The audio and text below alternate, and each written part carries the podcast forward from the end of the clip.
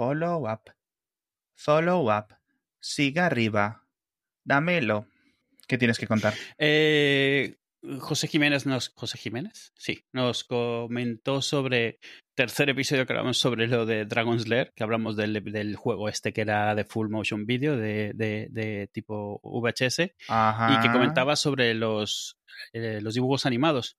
Y justo los dibujos animados son eh, salieron del videojuego. El videojuego al final realmente es Ah, sí. una película que no llegó a hacerse una película. O sea, se hizo toda la animación necesaria para una película para el videojuego y eh, el- gustó tanto ese videojuego que al final se hizo una serie de, de televisión animada.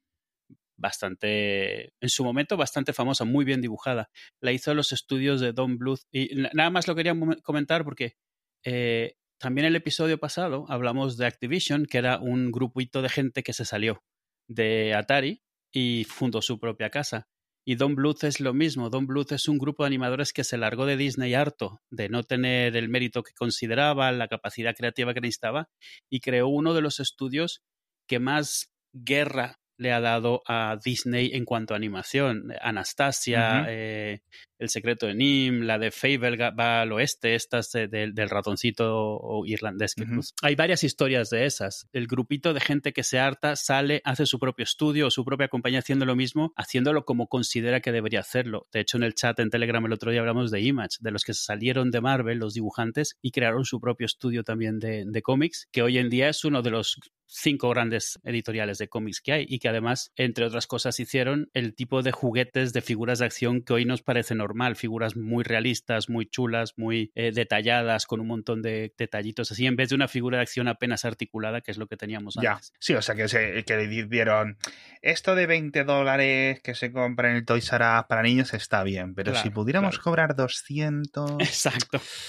Es, es una generación que se había criado con Friki y que ya era mayor y se daba cuenta de que toda una generación entera en todo el mundo, los que ahora vemos las pelis y hacen las pelis, que ya éramos mayores y nos seguía gustando lo mismo y ya tenemos dinero de quien gana un sueldo. Ya no es pedirle que a, a los reyes ni a, Navi- a- a Papá Noel que te regale un muñequito, que fue en su momento eso. El guantelete del infinito, Thanos, las guerras secretas, todo eso era para vender juguetes mucho Ajá. sino juguetes más que están a medio camino entre una figura y realmente algo para poner una estantería y verlo porque está, yo qué sé, te recuerdo una escena. Yo tengo aquí de ellos la moto de Kaneda, de Akira.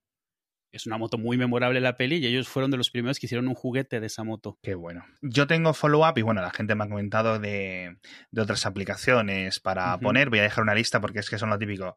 50 aplicaciones, por lo menos, bueno, a ver, 50 no, pero una docenita. Y como me ponga a decir nombres aquí, pues son un show. Pero vamos, aplicaciones de todo tipo, de estos de, de pasarse a Windows, tanto para Markdown como para desarrollo, Git, etcétera, que están bien. Yo creo que las había probado todas y al final me quedo con las que con las que seguía, pero vamos, que lo que quiero decir es que el ecosistema está ahí, obviamente, ¿no? El ecosistema de Windows es igual de profesional. Mac está guay, pero eh, Windows es más usado en muchas ocasiones por, por unos motivos, aunque sí es cierto que algunas cositas que a lo mejor no, digamos que son, eh, el diagrama de Venn no es un círculo completo. ¿Vale? Obviamente, ¿vale? Eh, Lo he comentado antes, yo uso Windows todos los días, tengo que porque le doy soporte. Nunca se queda corto en la cantidad de aplicaciones y la funcionalidad de esas aplicaciones. Normalmente la distinción es que cada vez menos, hoy en día cada vez menos, pero es eso, que en su momento las aplicaciones de Windows no, no era una prioridad que además de funcionales fuesen Ajá. agradables de usar o cosas así, era como vamos a meter todas las opciones, todo la- y que quede como quede, pero es, es- está, está muy completo. Lo cual tiene su, su, su sitio y de hecho las aplicaciones de Mac a veces pe- pecan de no tener toda la funcionalidad porque si tenías que decidir entre llenar de botones una pantalla o dejarla bonita, no ponías los botones, la dejabas bonita. Entonces es un poco ese balance. Pero cada vez menos. O sea, por ejemplo, de hecho, tú mismo diste el ejemplo Visual Studio Code Sí. Es una aplicación que es del estilo de eso, de TextMate, de, de Atom, de todas Mm. estas modernas, Sí, tratando de verse bien. Que por cierto, la intenté utilizar, estuve con ella toda la semana, está bastante bien. Al final, lo de los atajos es acostumbrarse. Me gusta mucho la- el tema de, de instalar paquetes así sobre la marcha, eh, que tenga un gestor de paquetes integrado. En eso se parece a Sublime, usable. Lo de Sublime es un horror. Sí, Entonces, en, yo cada vez, eh, en esta versión, y me ha pasado dos veces, instalé Sublime originalmente en el iMac, luego me pasé al Mac Mini y ahora aquí, y las dos veces, bueno, realmente las tres veces, instalar el típico sistema de lint, de revisión de código según lo vas escribiendo, es un puto jaleo. Eh, las típicas extensiones que hagan un poco de cosas también es un jaleo. Y esto es lo que dice mucha gente. Dice, mira, eh, VS Code es sublime, pero con los paquetes fáciles de, instalar. Y al final, eso es la gran ventaja. Y mucha más Claro, personalización, aunque, aunque Sublime también es eternamente personalizable, que al final es lo que, lo que quieres. Por cierto, hablando de editores de texto, mil gracias por lo del escape, escape de Nano. Me ha salvado el culo esta semana. No, de verdad, súper guay, súper guay. Me volví a hacer la 1314 con lo del control V un par de Sí, veces, Sí. que no sé si eh, pasaba página o copiaba o algo así, pero ya te digo, raro, raro, raro, raro, raro. Esto es follow-up, pero a veces es la sección esta de América contra España. Y es que leyendo lo de Chichi, me he dado cuenta de una cosa y espero que, espero que esto realmente sea una sección La del Chichi en América. en la que metamos, exacto, en la que metamos, no, Chichi en América, no, hombre, en América contra España, en la que metamos alguna guerra y decidamos en, en condiciones de independientes, porque podemos empatar, porque solo somos dos, pero bueno, ¿cuál es la opción correcta, no? Hemos comentado el caso de Tortilla. De pasada, gana América, pero no podemos usar bien- siempre el mismo argumento Claro, porque si no, no, siempre habrá más gente, claro. Entonces, no podemos, vamos a poner unas reglas, no podemos usar el argumento demográfico porque entonces siempre gana México, o a lo mejor siempre gana Ciudad de México o Buenos Aires, o sea, Sí. es que en un barrio de Buenos Aires se dice así y ya gana automáticamente, ¿no? y tampoco podemos usar eh, la versión cronológica porque entonces España en muchas ocasiones gana, ¿no? Es que hay un Claro. papiro, es un- una piel de cordero del siglo XIII que pone que no sé. No vale, no vale, ¿de acuerdo? O sea, tenemos que estar cuál es el que tiene más sentido o es mejor adaptación o en general, ¿no? Nos, nos, nos guste más. Es un poco una percepción y luego los oyentes que, que opinen. El caso, entonces, una vez decididas las reglas de esta sección, vengo con una cosa que ciertamente la he elegido un poco porque gana España. Vamos a ver. Resulta que me he enterado, indagando en esto de Chichi, que Dragon Ball, cuando llegó a México, se llamó Cero y el dragón mágico. Cero es Goku. O sea, Goku le cambiaron el nombre directamente no a Goku, como le suelen llamar ahora, ¿no? Goku. En, Sí. en el doblaje, en el doblaje neutro este, sino cero. Y cero con Z, ojo, no cero con C. Ya directamente en plan. Entonces, era Cero y el dragón mágico. Y se grabaron como 60 episodios con esta versión de doblaje. Luego creo que se redobló ya entero, ¿no? Con... Sí, cuando. eh, el- el- a ver, yo, yo trabajé. alguna vez lo he comentado. Yo trabajé en ese doblaje. en el malo. Sí, en el- a ver, en esa época, ojo, nadie sabía lo que era Dragon Ball. Entonces, ¿de dónde No, llegó? claro, porque se llamaba Cero y el dragón mágico. No, ya. Si lo hubierais sabido, lo hubierais traducido bien. el- el- en la serie llegó, se le compró a Harmony Gold. Harmony Gold en esa época era famosa porque compraba series japonesas y las remontaba, hacía un remix y hacía una cosa que a lo mejor no tenía nada que ver. Creaba diálogos nuevos, creaba una historia nueva, ya sea porque pensaban que era algo muy raro, muy japonés, muy incomprensible, o porque tenía muchas escenas subidas de tono y tenían que Sí. hacer no sé qué, o porque era muy corta y entonces juntaban varias series como Robotech. Robotech son tres animes diferentes metidos en un, como si fueran una sola serie. Entonces, a nosotros... Harmony Gold es estadounidense, ¿no? Sí, sí, sí, claro. Vale, Y entonces- es algo mexicano, vale. De hecho, había en esa época en Harmony Gold un señor eh, de apellido polaco que se llamaba Masiek y le llaman Masiekres. O sea, que él hacía Masiekres, o sea, de las series. era destrozarlas. Ah, claro, ahora los puristas tienen un problema porque se criaron con Robotech y con muchas series que no tienen nada que ver con cómo son. Entonces son como un fandom paralelo. Me gusta Macros, pero también Robotech. Y ya sé que no es lo mismo, pero me crié con ello. Es como la gente que le gusta V y reconoce también que es una mierda al mismo tiempo. Entonces nos llegó esta serie que venía con diálogos, o sea, venía en japonés, con los diálogos escritos en inglés Ujú. y con ah, varios nombres. Lo de cero viene de Harmony Gold, pero el resto de nombres no. Déjame que los digas. Di, di uno, di el, que el más memorable para ti. Porque tengo aquí la lista. Cachito. Cachito. Cachito. Krilin era cachito. ya, o sea, ya la decisión yo creo que ya está tomada, ¿no? Si son, aunque solo sea por cachito. eh, de hecho, va a ir eh, seguramente con, con dos minutos de expulsión extra esta decisión, porque madre mía, vaya pandillos juntasteis. Eh, Bulma siguió siendo Bulma. Ulong, el cerdo este chino, es Mao Mao.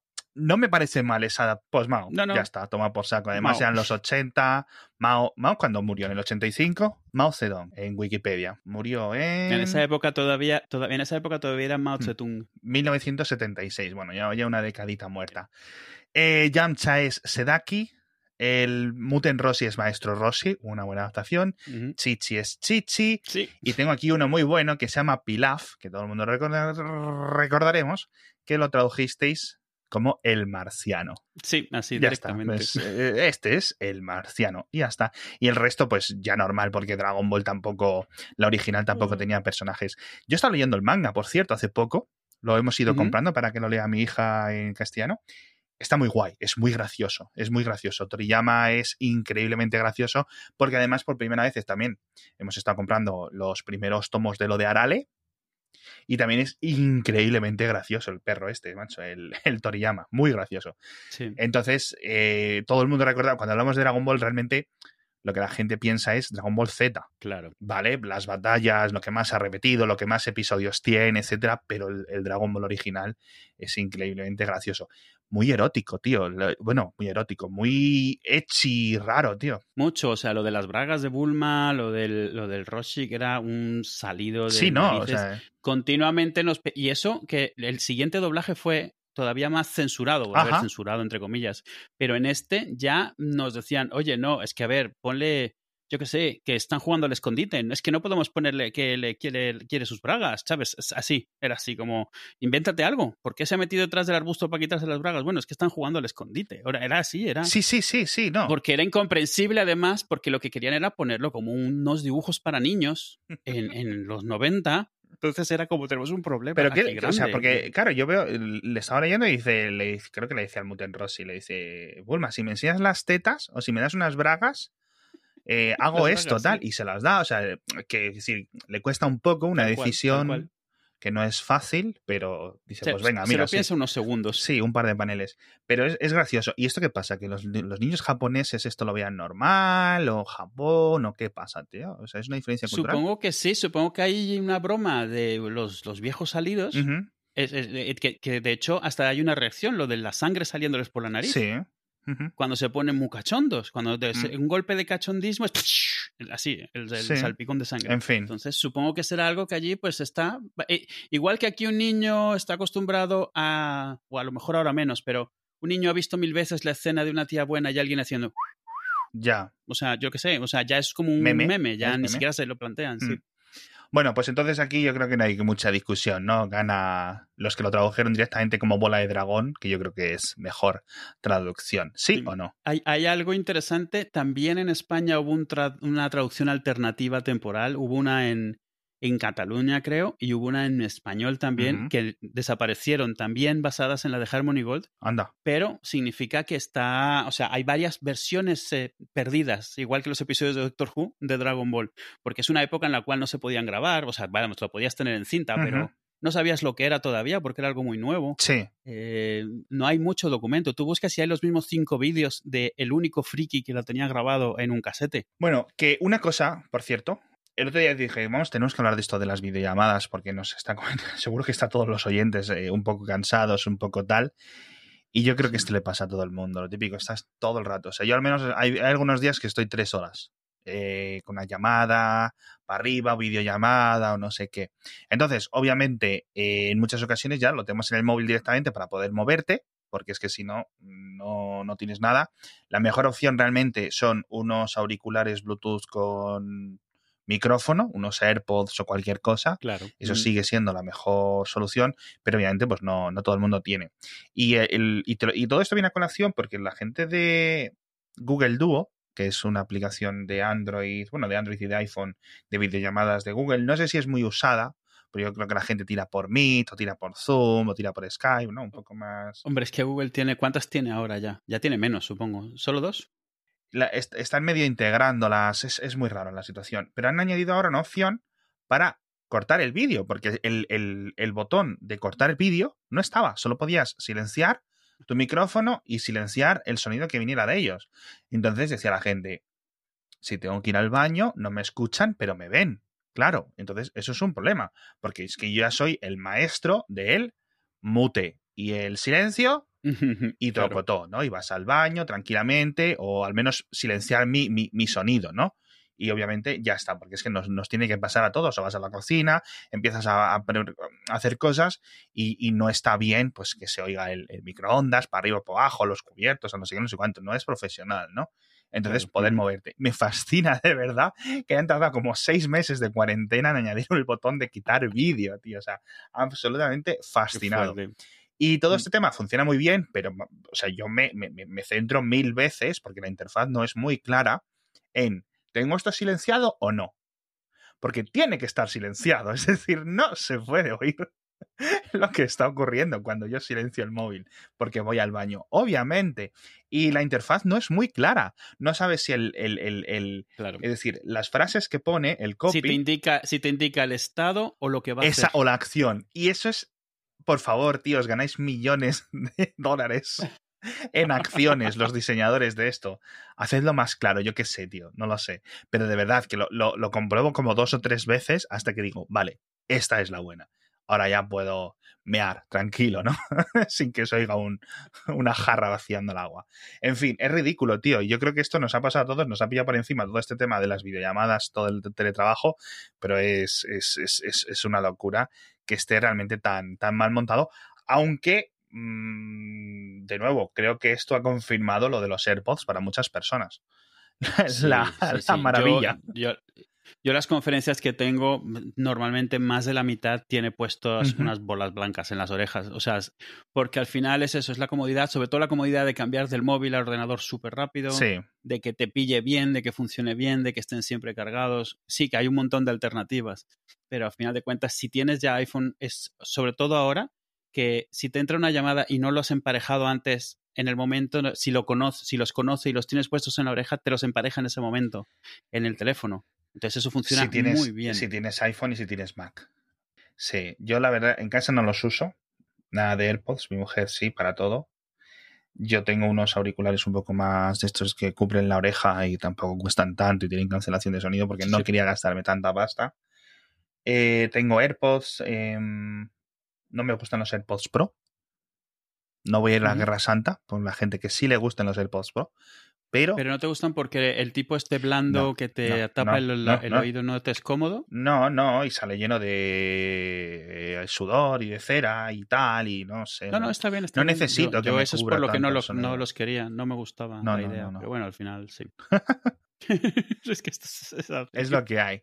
Y es, eh, perdona, una cosa que quería contar, acabamos del teletrabajo, es que ahora con el, que Donald Trump ha pillado coronavirus y todo esto, una cosa que yo aprendí como en ya después de ver el ala oeste de la Casa Blanca, ya después, bastante después, era que cuando tú ves la Casa Blanca, tú la visualizas. La gente que, que, que si no la visualiza en fotos o en películas o lo que sea, o siendo explotada en Independence Day, buscáis White House o Casa Blanca en Google y, y podéis verlo. El, el, centro de la, del edificio y dos partes eh, simétricas a cada lado. Yo pensaba que el ala oeste era el ala de la izquierda, ¿no? De ese edificio. Pero no, es decir, donde trabaja, donde está el presidente, donde está todo el mundo, es un edificio al que se accede a través de un pasillo posterior ahí. Lo que pasa es que en las fotos no se ve porque está tapado por árboles y porque está tapado por no sé qué. Pero es grande y debajo están los búnkers y debajo no sé qué. La Casa sí. Blanca, digamos que ahí es donde en el piso de arriba se duerme y no sé qué. Claro, yo veía la serie y otras películas de, ¿cómo se llama esta? De que de Harrison Ford, que es presidente o algo así, ¿no? De Estados Unidos o yo qué sé cuál es. Bueno, un montón de estas. Air Force One. Sí, sí, claro, obviamente. Y decía, joder, sí que es grande por dentro la chisma. Esta. ¿Cuánta cosa pasa, eh? Tiene oficinas, tiene un, el salón oval, este, el no sé qué, no sé cuánto. Y digo yo, madre mía, ¿qué de cosas caben aquí dentro? Y digo, y tampoco parece tan grande. Porque yo, y fíjate, es que esto me pasa con muchas cosas. Presto mucha atención al detalle directo delante de mí, pero no pienso en paralelo algunas cosas. Ahora te explico otro ejemplo que creo que ya he contado. que ya yo buscaba Casa Blanca en Google, por ejemplo, hace mil años, y digo, si aquí hay un coche aparcado y veo el tamaño del coche y tengo una referencia de cómo de grande son el resto del edificio, ¿no? Porque hay un coche delante. Digo, si tampoco sí. es tan grande. Digo, ¿será, será subterráneo? No, resulta que está a los lados. Esto me pasaba también. Estabas pensando, estabas pensando en 2D nada más. Claro, sí, sí, no. Es, eh, estaba pensando en tonto.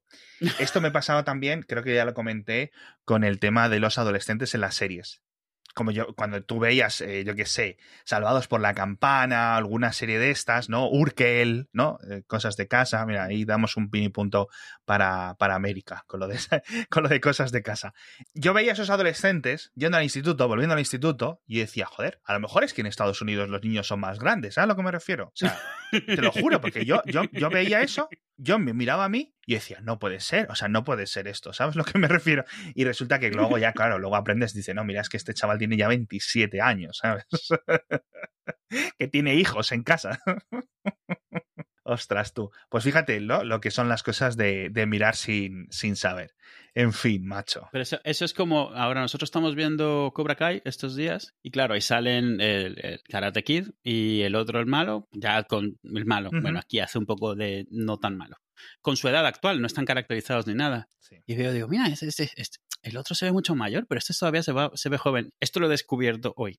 Y entonces voy a, a la Wikipedia y digo, ¿cuántos años tiene el Ralph Macchio? No sé qué. Y me sale ahí eh, 58. Y yo, ¿perdona? Wow. Entonces digo, a ver, no me cuadra.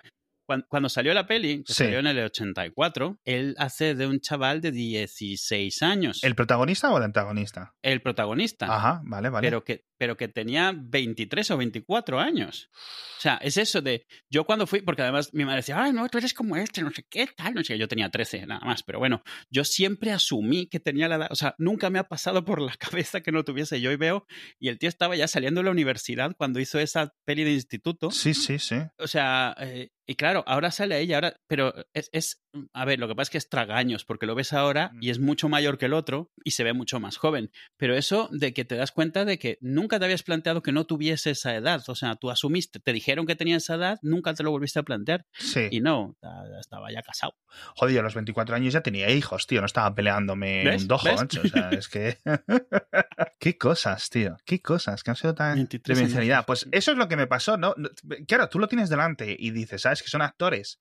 Pero piensas, ¿no? Que luego te das cuenta cómo ocurre tanto en los adolescentes como en las mujeres, que dices, anda, mira, si las mujeres de 24 años desaparecen en Hollywood hasta que no necesitan contratar viejas. Es decir, tienes, tienes varones de todas las edades, pero las mujeres hay, hay un hueco. No, no, sabes por qué ocurre, pero hay un hueco de actrices y, y, y siempre están a partir de los 22, ¿no? Rollo eh, Lost in Translation, ¿vale? Lo, oh, sí. Molaría un Lost in Translation con los géneros invertidos chico joven y vieja chocha. Y señora mayor. Y señora mayor. Eso, sí. bueno, como el graduado. Bueno, más o menos. Sí, pero es que, claro, ese es, es que el rollo de Lost in Translation. Podemos hablar un momento de, de fans que es películas que tienen ese tipo de fans. Vamos sí, a ponerlo sí. entre comillas y no vamos a detallarlo. Pero todos sabemos a qué personas nos referimos, ¿no?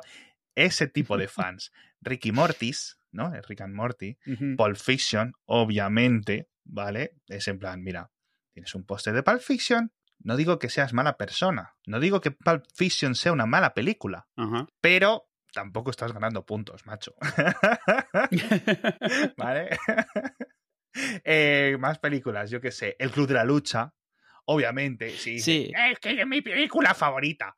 Esto, claro, es, pero este es, el, este es el tema, o sea, Depende si te están hablando de la película como película o te das cuenta que de lo que son fans son de los personajes. O sea, como que los personajes les hablan a ellos y no se dan cuenta que los personajes son satíricos o paródicos o al contrario. O sea, están demostrando lo fácil que es hacer atractivas cosas negativas y les ves súper fans de algo que tú estás viendo un poco como, oye, es que esto no es un modelo a seguir, ¿eh? O sea, te, te están diciendo que esto está mal, ¿eh? O sea, es muy bonita la peli, muy, muy bien contada, pero te están diciendo que está mal. O sea, más claro, es difícil. Es un poco como esta gente que era súper fan de la canción esta de Sting, la de Every Breath You Take, y el tío decía que no entendía porque era una canción de un, de un acechador. Ah, sí. O sea, de un tío obsesionado con una tía que la seguía a todos sitios, que decía, pero... cada aliento que tomes, cada paso que des, voy a estar detrás de ti. Decía, no lo entiendo.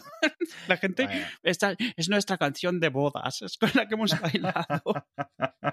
pero es, eso pasa un poco con, con todo. Vemos y escuchamos lo que queremos, ¿no? Nos quedamos con el estribillo y luego el resto lo lo olvidamos, somos selectivos.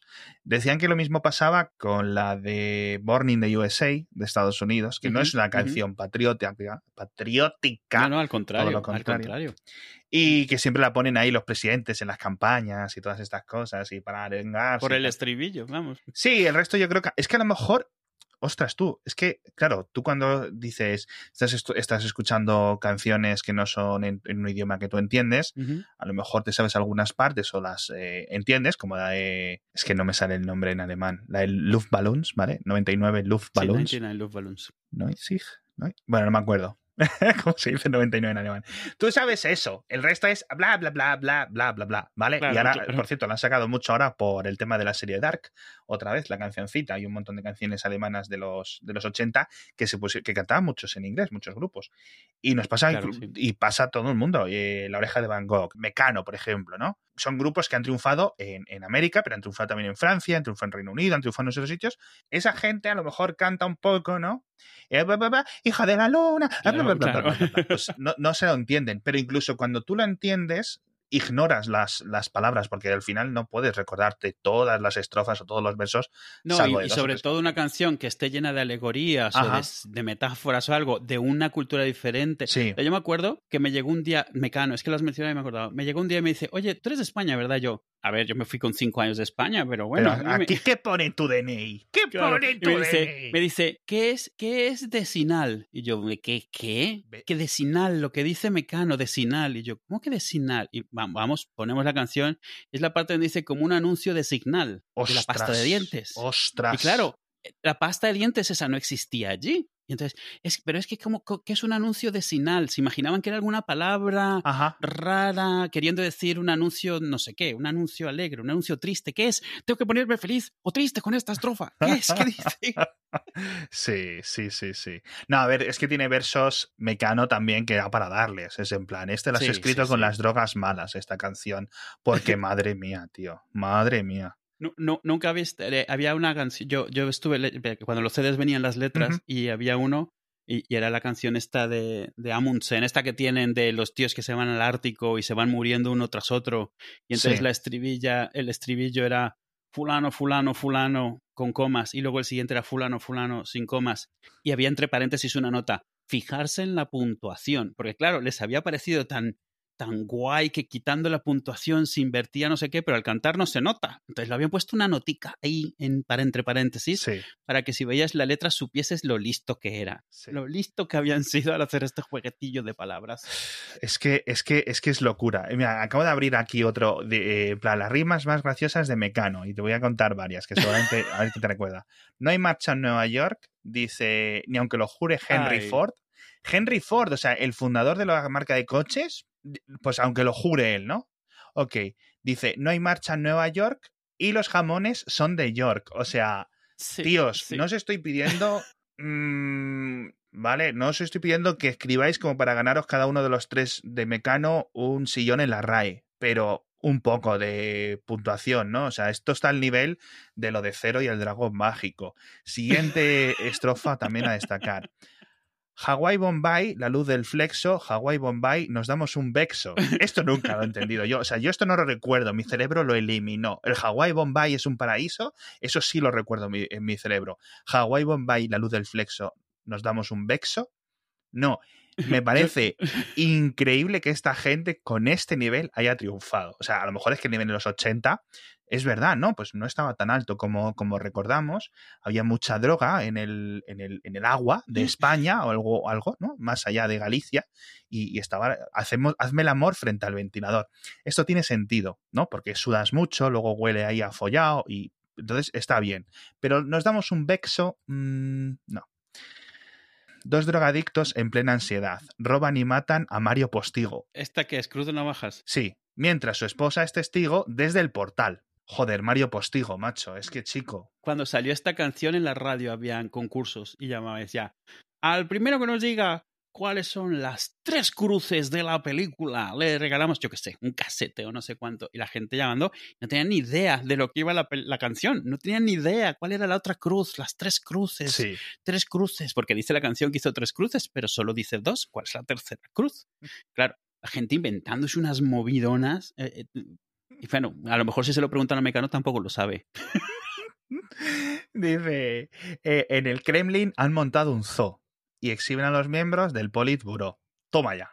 hasta un león de mar se liga en Canadá a Margaret Trudeau, que por cierto es la madre del actual presidente, era la anterior, bueno, la madre, la mujer del padre de, de Trudeau al actual, eh, Pierre, algo así, Pierre Trudeau, y eh, la mencionó Mecano. Tócate los cojones. Pues nada, macho, es, es, increíble. Hay un zoo y lo rimamos con Politburo. Es increíble el poder de la droga. Es increíble. Y nos quejamos de los raps. No, no, clarísimo, clarísimamente, vamos. A... Madre mía. Ostras tú, tío. Ostras tú. Es que estoy leyendo más, pero no quiero, no quiero porque nos, nos cancelan el podcast en los de Apple Podcast, tío. ¿Cómo sigamos leyendo de estas cosas? o sea, absolutamente nada. Eh, ¿Quieres que hablemos de cine, por cierto? Quiero hablar de Tenet. Quiero hablar de Mulan, porque si no hablamos de Mulan nos quitan la licencia, tío, ¿sabes? Me parece muy bien porque he visto Mulan anteayer.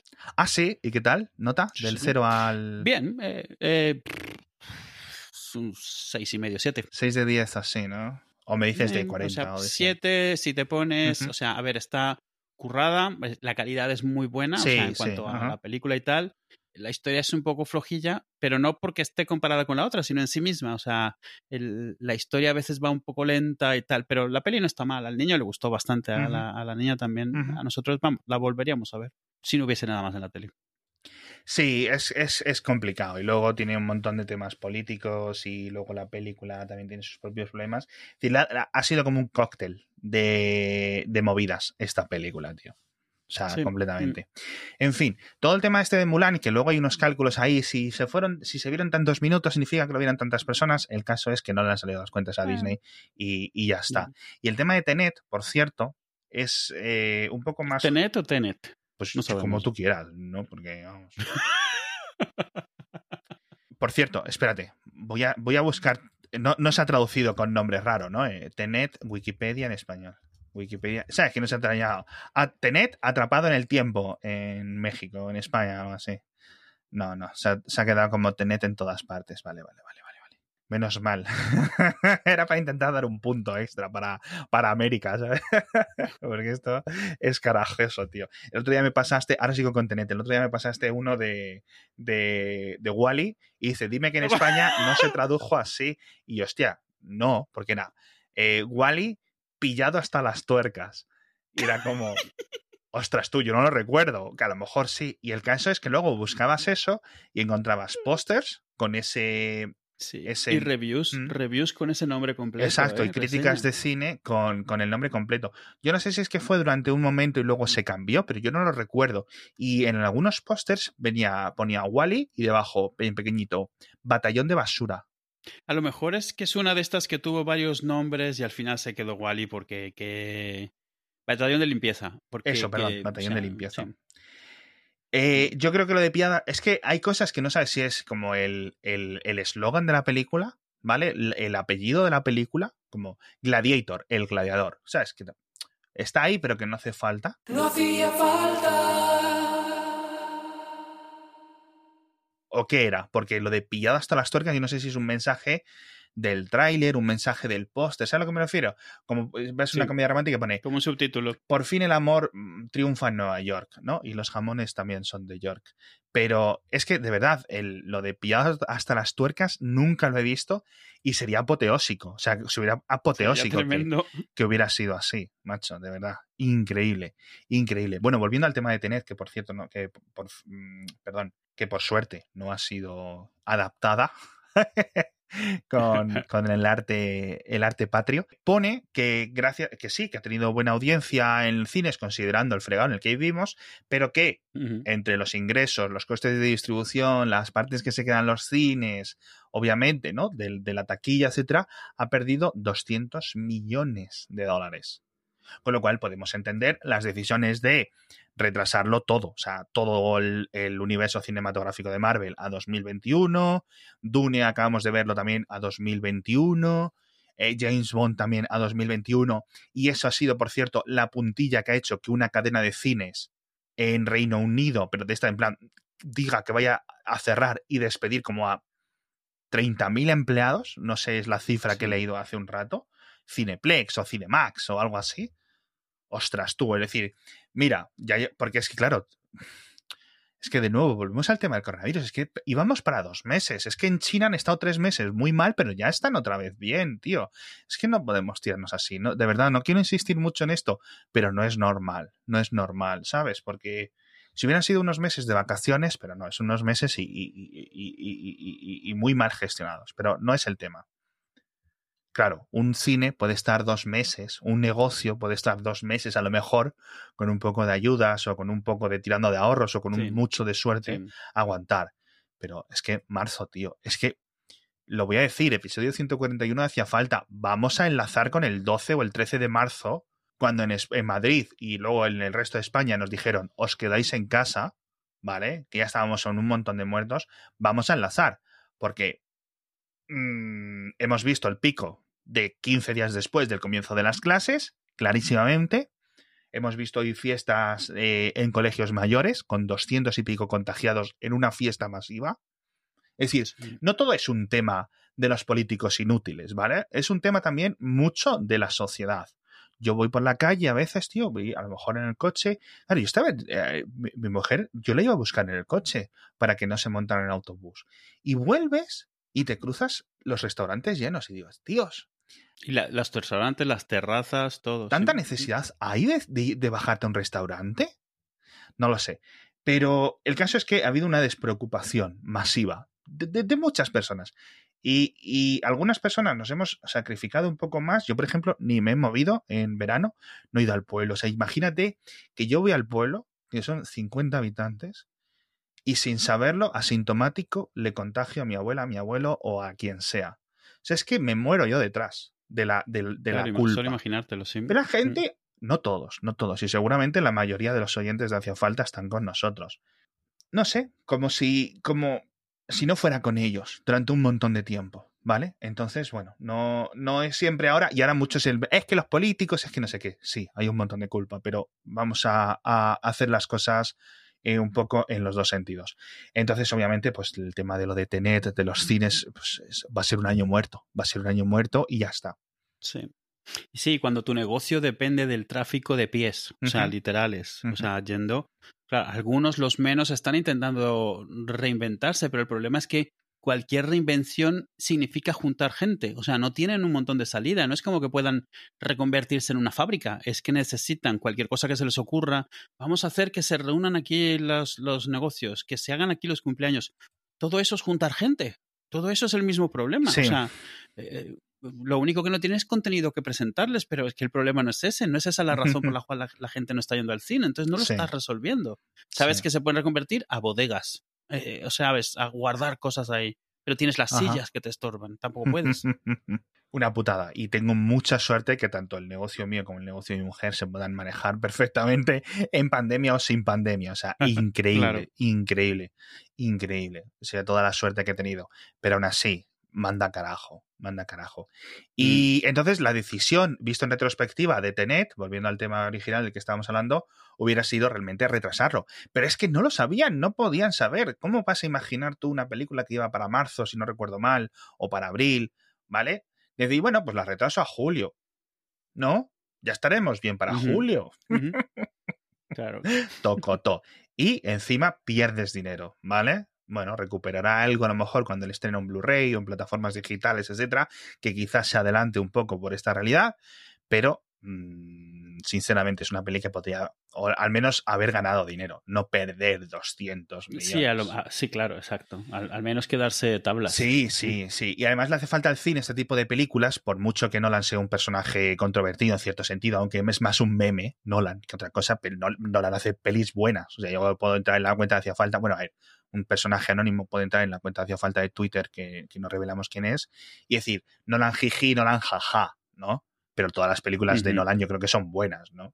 Sí, todas las películas de Nolan son buenas. Sí, sí, sí. sí, sí, sí. y le hace mucha falta al cine. Pensando, porque, pensando. claro, eh, salvo mm, las de Batman, son películas originales que él ha sacado. De hecho, la de Batman, incluso su trilogía es bastante diferente a lo que había de superhéroes entonces. Es muy suyo, sí. Eh, y son historias y, que, y que, le gusta que, experimentar, claro. le gusta probar cosas nuevas desde, desde eso, desde Memento, desde cosas así. Es como, vamos a probar algo diferente y a lo mejor no triunfa. Suele triunfar, que es lo bueno, suele dar en el clavo, pero está probando cosas nuevas. Y Tenet y en su momento Inception eran películas para el cine, o sea, para verlas en el cine así, o sea, aprovechando el medio lo más posible, aprovechando que estás viendo algo que tu vista no alcanza a abarcar para que te quedes loco no viendo qué es lo que sucede, no entendiendo del todo, pero es parte de la experiencia que le estaba buscando. Sí. Sí, sí. Hay algunos directores que eso, y, de verdad que es, es, una pena que esto haya caído. Eh, y de nuevo, entiendes por qué el resto está diciendo 2021 y vamos a ver si no nos comemos otro retraso.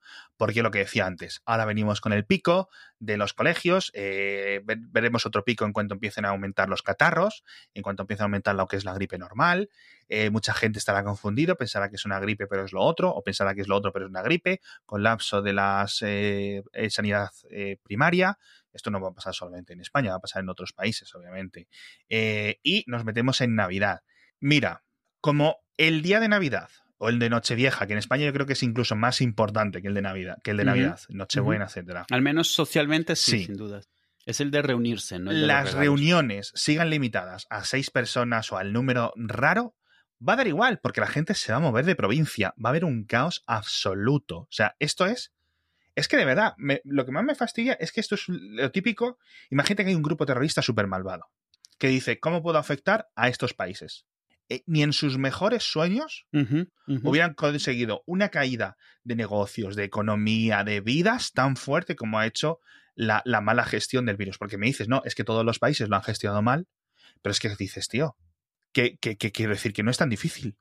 Que simplemente tienes que copiarle los deberes al que lo está haciendo bien.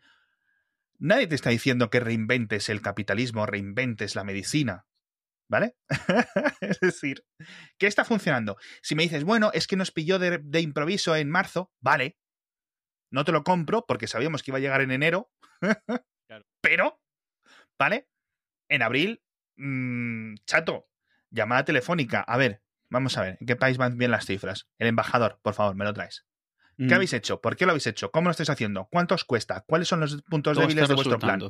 Ya está, tío, un poco de actividad. Yo no sé si es que lo estoy simplificando mucho, pero realmente no lo sé. En fin, algún día me presentaré. Yo, creo que, yo creo que sí, se, obviamente estás simplificándolo, pero porque esto es una cosa complejísima. Pero el hecho de que ahora veamos las discusiones sean sobre a mí no me dices lo que tengo que hacer, ¿sabes? Mm. en, política, o sea, ser tema político, las discusiones, que no hayan dejado atrás eso y hayan decidido todos a una, vamos a hacer esto y lo vamos a hacer todos y ya luego discutiremos, sino que ahora sobre la marcha están decidiendo, tú a mí no me dices lo que tengo que hacer, tú no me mandas, ¿sabes? Tú no me mandas, que es lo que estamos viendo como argumento de yo tomo mis decisiones y como me has dicho que haga esto, hago otra cosa. Eso es, es, uff, es, es, muy raro porque además es un tema de la crispación política que estamos viendo en un montón de, de, temas y de partes y de países, en unos más que otros, pero ciertamente, al menos en los que yo más miro, parece que estamos todos un poco enervados. Yo veo una ruta para crispar una situación, pero no veo una ruta de descrispación. No veo como un nuevo presidente de una región o de un país o de una zona, o uno que sea, o un nuevo congreso o un nuevo partido político puede desactivar, digamos, toda la dinamita que se está cargando. ¿Sabes a lo que me refiero? Es decir, veo muy fácilmente aumentar la retórica, llamar, confrontar. Si tú dices sí, yo digo no. Si tú dices blanco, yo digo negro. No. Es decir, pero no veo cómo puede haber puentes, porque se crea todo el ecosistema, todos los ingredientes para que no haya marcha atrás. ¿Sabes? Es decir, que eh, la propia crispación elimina la posibilidad de una marcha atrás, ¿no? De una frenada o de un, algo. Y, y, eso es lo que más miedo me da. Eh, por cierto, lo que se, va, se va a estrenar es Mandalorian. Menos mal.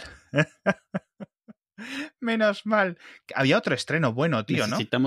Necesitamos un poco de Baby Yodas. Seguimos sin nombre. Porque, espérate, una cosa. ¿Mandalorian tiene nombre? Eh, Dean. Jean. Voy a buscar. Mandalorian. Name. Name. ah, espérate, pone aquí. Eh, Dean Yarin. El mandal. De, estoy en la Wikipedia en inglés. Entro en la Wikipedia en castellano para leerlo sin traducirlo directamente. El Mandaloriano, personaje. El Mandaloriano, coma, a veces llamado Mando, es un sobrenombre utilizado para Din Djarin. Eh, y luego te viene una, una referencia, un personaje de ficción de la franquicia Las Guerras de las Galaxias y personaje principal en la serie Disney Plus de Mandalorian. Din Djarin. ¿Esto cómo lo hubierais traducido en, en México de 1993? Don de Jarín. Agustín el pistolín. A ver, o sea, tú recuerda que, que Bruce Wayne era Bruno Díaz, o sea, te puedes esperar Ostras, cualquier cosa. Ricardo Tapia. Agustín. Agustín el pistolín. Ay, Manolete. El Hostia, tengo un chiste muy bueno. ¿Hacemos una sección de un chiste malo? ¿Todas las semanas? Vamos, es el episodio. Venga. Todos los episodios lo son. Eh, eh, bueno, dale, gracias. Ah, llaman a la puerta. Toc, toc. ¿Quién es? Está Agustín y le responde. Es que, es que no es un chiste de knock knock. Ah, vale, o vale. sea, encima es malo, lo estoy contando mal. Llama a la puerta y dice: ¿Está Agustín? Y le responden: No, estoy incomodín.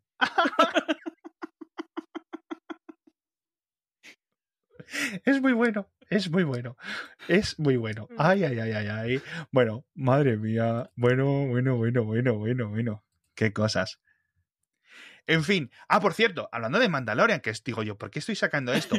Eh, amigos, Disney, Disney, el conglomerado Disney, vuelve a patrocinar este programa.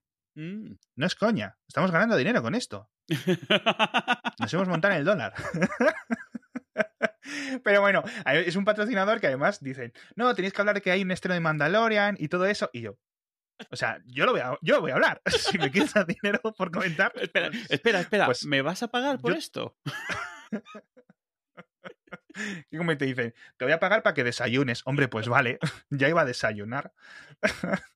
Vale. Pero bueno, en fin, que sepáis todos que en Disney Plus, que ahora que llega el frío, tal, to- todas estas cosas, eh, todas estas series, etcétera, ¿cómo puedo, cómo puedo Pues eso, venga películas, venga series. Yo creo que un montón de cosas de verano o de estas que han cancelado empiezan ahora a estrenarse, como el Mandalorian, ¿no? Pero hay tres que quiero comentar que sí son buenas. La primera, obviamente, la segunda temporada de Mandalorian, que lo, que, lo, que- estaba diciendo básicamente lo único que nos mantiene con vida, con esperanza. Yo creo que podríamos meternos en hibernación hasta el día 30 de octubre, que es cuando se estrena. Volverá a estrenarse con el modelo anterior, o con el modelo de la primera temporada, un episodio cada semana para poder digerirlo, para poder comentarlo. Pensamos que es un modelo que tiene validez de estreno. Ahora comentaremos esto en el futuro. Pero también vienen dos cosas brutales, antes, ojo. Elegidos para la gloria, que esto me lo voy a ver sí o sí, que se estrena el 9 de octubre, es decir, que viene dentro de la sección del National Geographic de Disney Plus. Por favor, echadle un vistazo a esta sección, porque mucha gente se pone a ver los Simpsons, se pone a ver Star Wars, las de Marvel, etcétera, y tienes un montón de cosas de National Geographic brutales a una calidad 4K de estos HDR con tantos apellidos y no sé qué, que como tengáis una tele medio buena, se ve increíble. Bueno, pues elegidos para la gloria en esta sección del National Geographic y va de las misiones Mercury de la NASA, que son, digamos, la, la tanda de misiones previas a las misiones Apolo, ¿no? Con gente que realmente sabía que iba para arriba, pero no sabía que iba para abajo. no estaba muy Son- la vuelta. de verdad, una gente increíble, tío, y, y de las familias, y es un rollo así, eh, serie histórica barra documental, ¿no? Eh, en la que se repasará todo esto, pues imagino que a nivel ingeniería, en los retos, también mucho patriotismo, ¿no? En, en estos, en este tipo de, de documentales, pero yo creo que disfrutamos todos de, de esto de elegidos para la gloria, seamos americanos o keniatas o españoles o donde sea. Y el día 16 se estrena Klaus, que es una biopic sobre Zach Sobiek, que no tengo absolutamente ni idea de quién es, pero por lo visto era un chaval súper joven, que era en plan un, un genio musical, rollo Mozart o algo así, ¿vale? Y se murió a los 18 años en 2013. Entonces le dio tiempo a grabar algunas canciones, algún disco, pues va de, de la vida de este, de este chico y se llama Clouds. Y por lo visto, pues ya digo, fue bastante importante en su época. Echadle un vistazo. Clouds el 16, Elegidos para la Gloria el 9 esta semana y Mandalorian, que no hace falta que os lo diga, el día 30 de octubre. Muchas gracias a Dine por patrocinarnos. Las veces que queráis, de verdad. mmm, nosotros vamos a hablar de esto. si queréis seguir pagándonos. Eh, aquí estaremos igualmente. Increíble, 141 episodios. Hemos tenido patrocinados, ¿cuántos? ¿Cuatro? ¿Cinco? Cinco. ¿Episodios? cuenta- ¿Contando los que nos pagan o solo los que hacemos como que nos pagan? Cinco. Sí. Es increíble.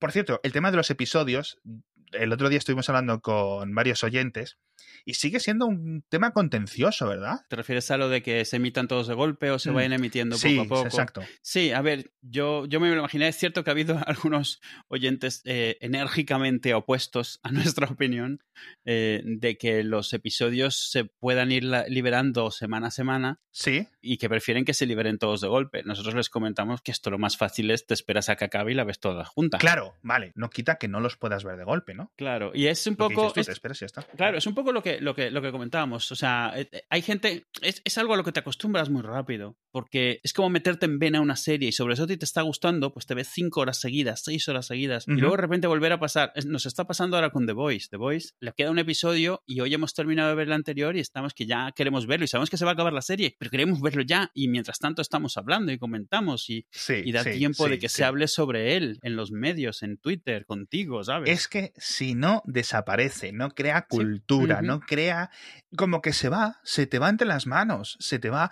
Lo hemos visto y, y, y, para algunas cosas está guay y a lo mejor pues hay un modelo híbrido como esto de The Voice que dices tú, estrenamos los tres, te quito un poco el mono, ¿no? El uh -huh, síndrome, uh -huh. la ansiedad de, de, llevar un año esperando por esto, pero el resto ya un poco más calmado, chicos. Es que no te vas a comer 10 episodios en, en, en una tarde o en una tarde-noche, ¿sabes? Y, y, más estos Ostras, días tú. que estamos tanto en casa, pues eso, que nos den algo que hacer la semana que viene y estar todos los días sale algún episodio de algo. Mira, bien, tienes algo que hacer esa noche. Sí. Porque si no, ¡buf!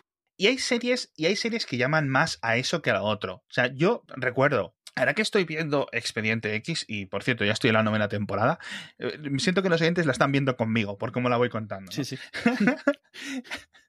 Pero Expediente X era muy de. Ocurría algo durante toda la semana siguiente en los foros, uh uh -huh. La gente se comía la cabeza. Lost, lo mismo. Lost, mmm, primero, si hubiera sido de temporada de golpe, hubieran sido 10 episodios por temporada, el rollo este, ¿no? Sí, claro. Eso a lo mejor hubiera venido bien, en vez de 24 episodios de 40 minutos al año. Pero bueno, JJ eh, sabe muy bien poner secretos eh, o poner cajas misteriosas, luego no sabe muy bien qué es lo que hay dentro Exacto. de las cajas misteriosas. Ese es su superpoder y su no superpoder. Eh, ya digo, el problema de, de, Lost era otro. Si hubiera sido estrenada de esta forma, yo creo que no hubiera conseguido el, el, el rollo que, que consiguió en su época. Y lo mismo con Juego de Tronos. O sea, ni de coña. Claro, Ni de eh, coña. ¿Sabes? La primera de Westworld. La primera de Westworld dependía de que la gente estuviese toda una semana haciéndose cábalas de lo que estaba pasando. Comiéndose el Si la ves toda de golpe, no hay suspenso. O sea, van pasando cosas y de repente, nueve horas después, te das cuenta del giro de guion, pero tampoco has estado, has invertido nueve horas, no has invertido cuatro meses. Entonces es como, bueno, ah, mira, fíjate, qué gracioso. Y hasta ahí llega. No has hablado con nadie, no has estado intrigándote, haciendo... Es cierto que todo el guion, toda la propuesta de la historia, en Reddit la habían desmadejado dos semanas antes del final, pero les tomó toda la temporada hacerlo, ¿sabes? O sea, claro, porque claro, estaban todas claro. las pistas ahí, pues para que lo descubrieses, pero uh -huh, si la ves uh -huh. de golpe, para cuando terminas ya ves el final. Es como, ah, mira tú. Sí. Y, y, de lo único que vas Exacto. a hablar es del final, nada más, porque es, lo has visto todo de golpe, mientras que si tienes 20 episodios, uno cada semana, hablas del final de cada uno de esos episodios durante todas esas semanas, que le viene bien a la serie, te viene bien a ti, que para eso te lo han dado. Y no, hay otras series que no. O sea, yo que sé, Modern Family, pues sí, podrías verte 50 episodios de golpe y no hace ninguna diferencia. Sí. ¿Vale? Este, son, son papitas. Son, es, ¿Sabes? Puedes comer uno, puedes comer siete seguidos, no pasa nada. sí, no, no. Hay, hay, hay, series que sí, hay series que no, ya decimos. Hay, y, y es un tema de que te dé tiempo. Cuando tienes algo bueno, yo creo que merece la pena estrenarlo semana a semana visto desde el punto de vista de los creadores de eso, es decir, que no quieren que se olvide la semana siguiente. Y es lo que dices tú, o sea, hay unas series en las que no, no, no merece la pena. Pero otras, pues sí. Y si quieres verte algo, pues tienes mil series, tío, tienes mil series para, para comer de. Y si no, pues te esperas dos meses, ¿no? Más o menos dos meses y medio, sí, sí, a sí. que se estrene semana a semana algo de 10 y te lo comes entero y ya está. Listo, no hay, no hay problema. La verdad. Porque si has esperado un año para verlo, pero has esperado a verla entera, el, el año va corrido igualmente, ¿sabes a lo que me refiero? Cuando tú la viste entera, la gente la había estado viendo semana a semana. Yo creo que para Mandalorian, para todo esto que venga de Marvel, para todo esto que venga de Star Wars dentro de Disney Plus, etcétera, les va a venir muy bien. Y dicen, no, es que lo hacen para retenerte más tiempo enganchado a las suscripciones. Ah, amigo, es que si estás ahí, cuenta falsa cada 30 días, cuenta falsa, o compartiendo una cuenta de Disney Plus o de Spotify de familia eh, de Filipinas, ¿vale? Con todo el barrio, con todo tu claro. cuadrilla de la universidad. Ah, es que entonces ya no es el problema que la estrenen de una forma u otra, es que a ti te viene mal. Claro. Porque eres un listo, eres un listo, eres un listo. Porque esto para mí es piratería. Sí. O sea, para. Eso es un debate que yo creo que la gente se lo toma. Ah, es que como pagas. No. Obviamente. Cuando se Sí, venden las tú cosas. Tú sabes, decir, tú sabes que no. tú o sea, sabes lo que es. Te sabes que si tú vas con Disney y le dices, ah, es que te estoy pagando, vais a tener una discusión sobre la definición de lo que estás pagando. Pero bueno, Pero no es tan malo como para el estudio, ¿vale? Obviamente, para el, el sistema. No es tan malo, ¿vale? Ciertamente, como bajarnos todos. Pero recordemos, no podemos piratearlo todo. Yo a los 14, ¿cuánto pago por el Disney Plus? Fueron 70 euros al año, lo pagué de golpe cuando salió, dije, esto sé que lo voy a tener. Y, y- y hay algunas personas que dicen, jo, me ha decepcionado porque no le estoy sacando provecho. Es cierto que, por ejemplo, a lo mejor yo veo menos que, que Netflix en mi casa. sí. Pero es que los 18 euros al mes que pago por Netflix es que están amortizados el día 3 Sí, sí, sin del duda, mes. sí. Mm. Es que no, no, no, no, no, no, no, no hay ninguna forma diferente de pensarlo. Y el Apple Music y el todo. O sea, es que Sí. las cantidades de horas que les echas, es que realmente, que sí, que todo el mundo, que si estás en paro, que si tu abuela monta en moto, que si lo sé qué, la cantidad de excusas, la cantidad de razones, la cantidad de justificaciones que te quieras decir. Si volvemos todos a la piratería, se cae el chiringo. Nunca hemos tenido tantas series, tantas, de tanta calidad por tan poco dinero no es cierto, no podemos estar todos pagando Netflix, HBO, Disney Plus, el otro, el CBS, que ahora le han cambiado el nombre a Paramount Plus, Mm. ¿no? Donde van todas las de Star Trek, etcétera. Cierto, no podemos estar todo el mundo pagando 70 euros todos los meses para ver series. Y no lo hacemos. Mucha gente que es honesta y a la vez inteligente, que no simplemente es una listilla, que hay una diferencia entre ser inteligente y ser un listillo, hace una cosa que es, mira, eh, mi presupuesto para series son 10 euros al mes, no tengo más. Mi salario es el que es, Sí, o sí. tengo otros problemas en los que pensar. Me suscribo a Netflix, me doy de alta, pago un par de meses, me veo las cosas, cuando acabe sé que quiero ver otras cosas, me doy de baja aquí, me pongo un mes el filming, me doy de baja, me doy otra vez de alta aquí y más o menos vas haciendo las cosas, ¿vale? Digamos con honestidad. Si todos volvemos a, a lo de el torrent y que hay que seguir con el torrent porque no todo está, ¿vale? Ese sería mi, mi, mi, mi gran alegoría, mi gran alianza eh, eh, filosófica al torrent, es que sea más fácil que verlo. Es decir, no es un tema de precio, sino es un tema de es que no lo puedo conseguir de otra forma, ¿vale? Si volvemos todos a eso, sobre todo en la música, el chiringo se cae.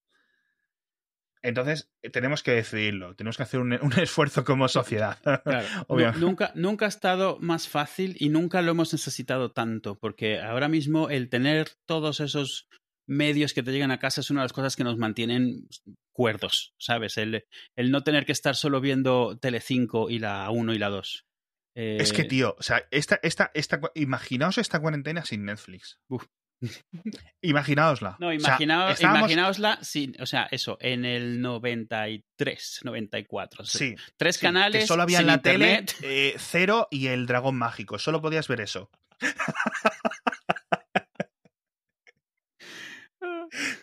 No, pero sí es cierto. O sea, increíble. Increíble eh, la suerte de tener el, el wifi, el poder moverte, lo que sea. Porque si no, no- habríamos estado todos desquiciados y como tal hubiéramos salido a la calle, con hubiéramos vuelto a trabajar y un montón de cosas porque el teletrabajo tampoco se habría podido hacer tan fácilmente y habríamos muerto como, o sea, rollo eh, 1918, ¿no? Porque Sí. eh, Sí, eh, la verdad es que al final tenemos que dar palmas de, de que nos hayamos librado con, con tan pocos muertos. Espérate que esto eh, más o menos esté solucionado, no lo sabemos.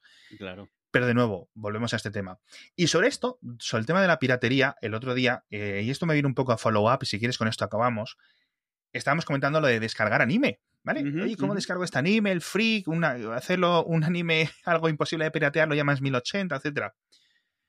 Hay algunas series que están en Crunchyroll. Crunchyroll, para que no conozcas, es una especie de Netflix de anime, ¿vale? Que está eh, en el ajo las editoriales japonesas, los estudios, creo que tiene partes occidentales, es decir, es un buen servicio. Problema, no tiene aplicación para mi tele. Entonces, ¿cuál es la alternativa? ¿Cuál es la alternativa, Edu? Piratear alguna cosa, ¿no? Entonces, en ese sentido, si no está, y además no es una cosa, dice, bueno, es que lo van a sacar un mes, es que llevamos cuatro años esperando Claro. que hagan la aplicación, ¿vale? Y, y- y no es difícil, y no es difícil. Yo entiendo que Crunchyroll, pues no tiene tantos suscriptores, me parece que son como 6 millones o menos millones de suscriptores, es barato, es más barato que un Netflix, etcétera, y yo me di de alta y dije, esto no me merece la pena. no me merece la pena a este precio, ¿no? Entonces, ¿qué hago? No veo anime. Yo no veo anime, ¿no? No, no lo veo. Mi mujer de vez en cuando pues dice, oye, pues este tal, este no sé cuánto, y ya está. Y luego, sí, lo que hace mi mujer es, a lo mejor, piratea esto, pero es que se gasta unas cantidades de, de, cientos y cientos de euros en merchandising que es que le sale a cuenta. Y no puede pagar por ver la serie.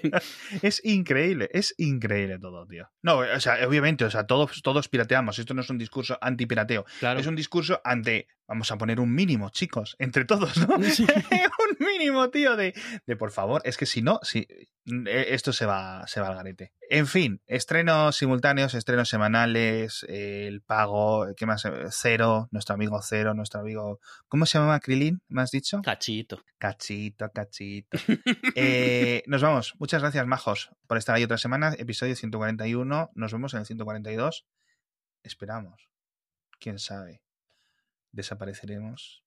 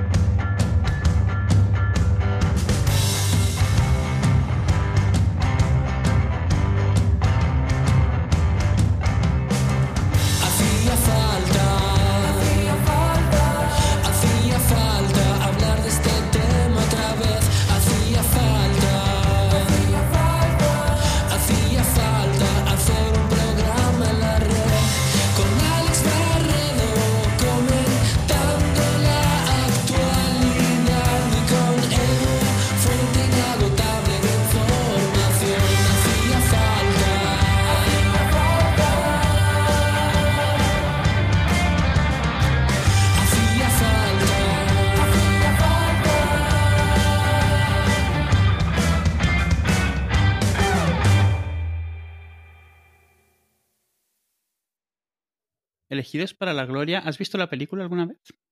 No. Está bien, es de los 80, pero está bastante bien. tanto la serie como la película están basadas en un libro. El libro no lo he leído. y claro, ahora se ve súper vieja, pero está bien. Sale Ed Harris. Ah, sí, mm. claro. Mm. Está bien. Ed Harris. Mm. Por cierto, eh, hemos hablado de lo del nombre del Mandaloriano, pero el, el Baby Yoda no tiene nombre. The Child. Así te lo venden. Nada, no tiene, no tiene nombre. Pero te digo, eh, el resto de mandalorianos, toda esa tribu de mandalorianos que vivía en el planeta, yo creo que les tiene que sentar un poco mal que a este sea el único que le llaman Mando. Que tenga nombre. No, que este es Mando. ¿Y yo qué soy? es adoptado. Bueno, pero que las teorías loquísimas que decían, claro, si este niño, uno, tienes dos posibilidades, este niño, el, el Baby Yoda, uno muere, mm. ¿vale? Es decir, estamos hablando de en The Force Awakens solo queda un Jedi o un Jedi medio. Internet arde como lo maten, ¿eh? Claro, pero es que solo queda Luke, dicen, ¿no? A ver, que puede ser mentira, obviamente. Hay más Jedis, hemos visto. Joder, el, niño este de la escoba del episodio 8, ¿cómo se llama el episodio 8? Los últimos Jedi, ¿no? Siempre pensé que la traducción sería el último, fíjate. No, de hecho fue un movidón cuando se tradujo porque salió en la prensa ah, en plan claro, porque es un eh, anglosajona en plan, oye, que en, estos idiomas que tienen esta conjugación es plural. Misterio, ¿no? Y añadió, yo me acuerdo, ¿no? los días, las semanas previas al tráiler, las semanas previas al lanzamiento de la película, la estreno, etcétera. Pero claro, dicen, o el niño se muere este, Baby Yoda se muere, o lo esconde en alguna forma, o es realmente Yoda y luego descubre una especie de viaje en el tiempo, porque si no recuerdo mal, en Clone Wars vemos un sistema de, de puertas temporales, ¿no? Algo así, de viajes temporales dentro del universo de Star Wars. Yo, lo que creo es que el narrador de las pelis de Star Wars es, eh, un, es poco fiable. nos está contando una historia y yo creo que hemos visto por muchos sitios que se le va la pinza. Cuando nos pone a Obi-Wan, Obi-Wan no se acuerda de nada y luego nos cuenta todos los años que Obi-Wan estuvo con estos. es, el, unreliable narrator este, un narrador sospechoso. Me da a mí que se acuerda de lo que le conviene. Sí, los últimos Jedi, pero no te quiere decir porque no conozco más. Ya, ya. A ver, obviamente, yo creo que es eso, es en plan, va a seguir vivo simplemente escondido en, no sé qué en no sé qué otro planeta y que a lo mejor nunca se vuelve un Jedi bueno claro claro efectivamente efectivamente puede ser. Y también estoy leyendo retcons y posibles temas de lo de Star Trek Discovery que ahora están en el siglo 30 mm. están intentando enlazar, oye, ¿qué es lo que ocurre en los diferentes episodios de Voyager o de Enterprise o de, de, Next Generation, etcétera, que van al siglo XXIX, al siglo XXI, si no recuerdo mal? ¿Qué sabemos de esas épocas para intentar averiguar cómo va a ser el siglo 30 dentro de Discovery, ¿no?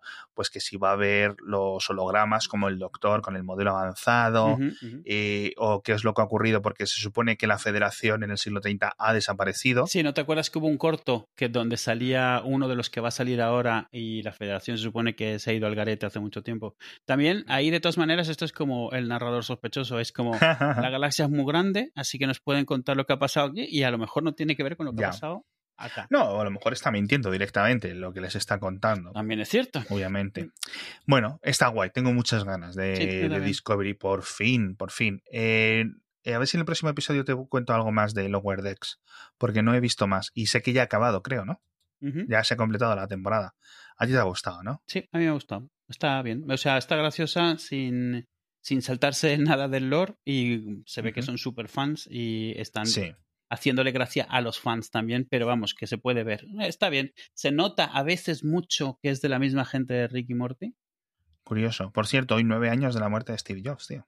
Sí, justo lo vi. Es gracioso, o sea, nunca me acuerdo cuándo es. Lo veo cuando pasa en Twitter y es como empiezo a ver los homenajes. Digo, ah, mira, es hora de sacar las, Sí. las pancartas, las mismas de siempre, porque claro, Sí. si ya se ha muerto no hay nada nuevo. Sí. Ay, qué pena. Qué pena. Justo hoy bueno. compartí eh, eso, los mayores hitos, y claro, entre ellos estaba obviamente la presentación del iPhone y lo comenté por internet, por Twitter. Eh, qué minúsculo era ese teléfono comparado con lo que hoy llamamos un smartphone. Tú lo ves en las manos, se ve minúsculo. Y aún así recuerdo la polémica de lo gigante que era, de las quejas Sí, de lo cierto. grande que era. Han contratado un modelo de manos grandes para que se vea más pequeño, te ponías, porque O era sea, cierto. eso, eso, eso, eso fue cierto o eso es una Fue cierto. las primeras fotos, luego salió, o sea, las fotos con las que lo presentaron, luego las que salieron, digamos, oficiales en la web, eran unas manos diferentes, más grandes, porque en esa época todavía se llevaban los móviles, lo más pequeño era mejor, lo más Claro. mínimo, lo más minúsculo. No, la gente no se había dado cuenta que podía haber porno dentro del teléfono. Claro, es como, ¿qué, qué tan grande me lo puedes dar, por favor? el límite es el bolsillo. Qué curioso el mundo cómo cambia en, en poco más Sí. de 10 años, macho. En fin, Eh, lo estaba comentando y Steve Jobs, una cosa que, que tiene es que para mí, y yo creo que la historia lo va a reconocer así, un filósofo. Sea, es un filósofo que resulta que estaba al cargo de una compañía tecnológica importante, pero él en sí, Steve Jobs, si no hubiera fundado Apple, si no no sé qué, yo creo que esas, eh, esas cosas internas, esos deseos, esas cosas que a él le llevaban a expresar, ¿no? De, de, de, desde un punto tecnológico, de diseño, artístico, filosófico, ético, lo que sea, lo, lo habría acabado demostrando en libros o en algún Claro, tipo de sí. manifestación de, otra, de otra forma, ¿no? Con un ensayo o con lo que sea. Simplemente se dedicaba al mundo de la tecnología electrónica, ¿no? Por donde había nacido, por no sé qué. Y si cuando lo adoptaron, lo hubieran adoptado en Francia, a lo mejor, ¿no? Una pareja francesa, pues a lo mejor hubiera salido, ¿no? Rollo otra cosa. Pero eh, se crió en Silicon Valley y surgió así, ¿no? Un poco eh, Ortega Gasset, ¿no? Las, las, las, ¿cómo se dice? Las circunstancias de, cada uno. Pero eh, ni genio tecnológico ni nada. Steve es un filósofo. Para mí lo era. Sí, este, yo creo que es, es una buena forma de verlo. Es alguien que, eso, en vez de expresarse en pintura o en libros o en canciones, lo hizo en tecnología y siempre lo hizo en tecnología, en, en, en, un montón de cosas que hizo, lo de Pixar, que no tiene nada que ver con ordenadores, pero es lo mismo, o sea, poder sentir que él podría expresar lo que quería que llegase a pasar a través de eso. Y tuvo la suerte de poder hacerlo. Hmm. Pero no tanto en el plan artista que tiene algo que contar, sino filósofo que tiene algo que pensar. Es obviamente hay una Sí, diferencia. No, sí. O sea, yo, eh, hay, hay muchas partes de- del arte y la filosofía que se solapan.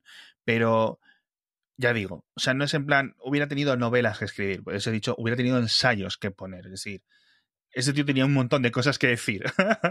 Yo Simplemente creo- las, la- las llevaba adelante desde la empresa. venía, tenía una, una corriente muy grande de, de filosofía, de todas estas cosas que se hizo, tipo los Beatles, de irse Sí, a, filosofías indias y cosas así, siempre como tratando de buscar un significado. No digo que necesariamente haya llegado a nada, porque al final cuando buscas no necesariamente encuentras algo, pero sí que todas esas ideas le hicieron por lo menos tener unas prioridades muy, muy diferentes a quien se había criado en la cultura tecnológica nada más o ingenieril nada más. Y mm. de ahí salió un montón de, estas cosas.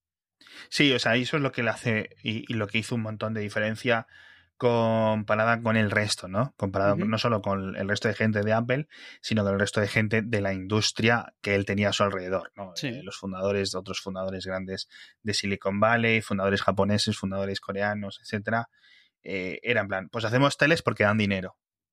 O movemos ordenadores porque dan dinero. ¿no? sí, y hay, y claro, o sea, tanto antagonismo en esa época, porque él hacía cosas que se supone que no se debían de hacer, que no está. Hoy en día ya no, se ha entendido que eso no tiene por qué existir esa división y ves mucho más estar abiertos a, intentar cosas nuevas en vez de solo evolucionar lo mismo continuamente. o sea, yo recuerdo que él era el niño malo de Silicon Valley, así te lo ponían en todos sitios, porque era el que estaba haciendo algo diferente, pero completamente. No algo diferente en plan, voy a probar un negocio nuevo a ver si me da más pasta, sino algo diferente en plan, voy a probar esto que mola mucho más y bueno, si da pasta está bien. Sí, sí, en eso totalmente, totalmente de acuerdo. En fin, hasta otra. Hasta otra. Es que me estoy meando, básicamente.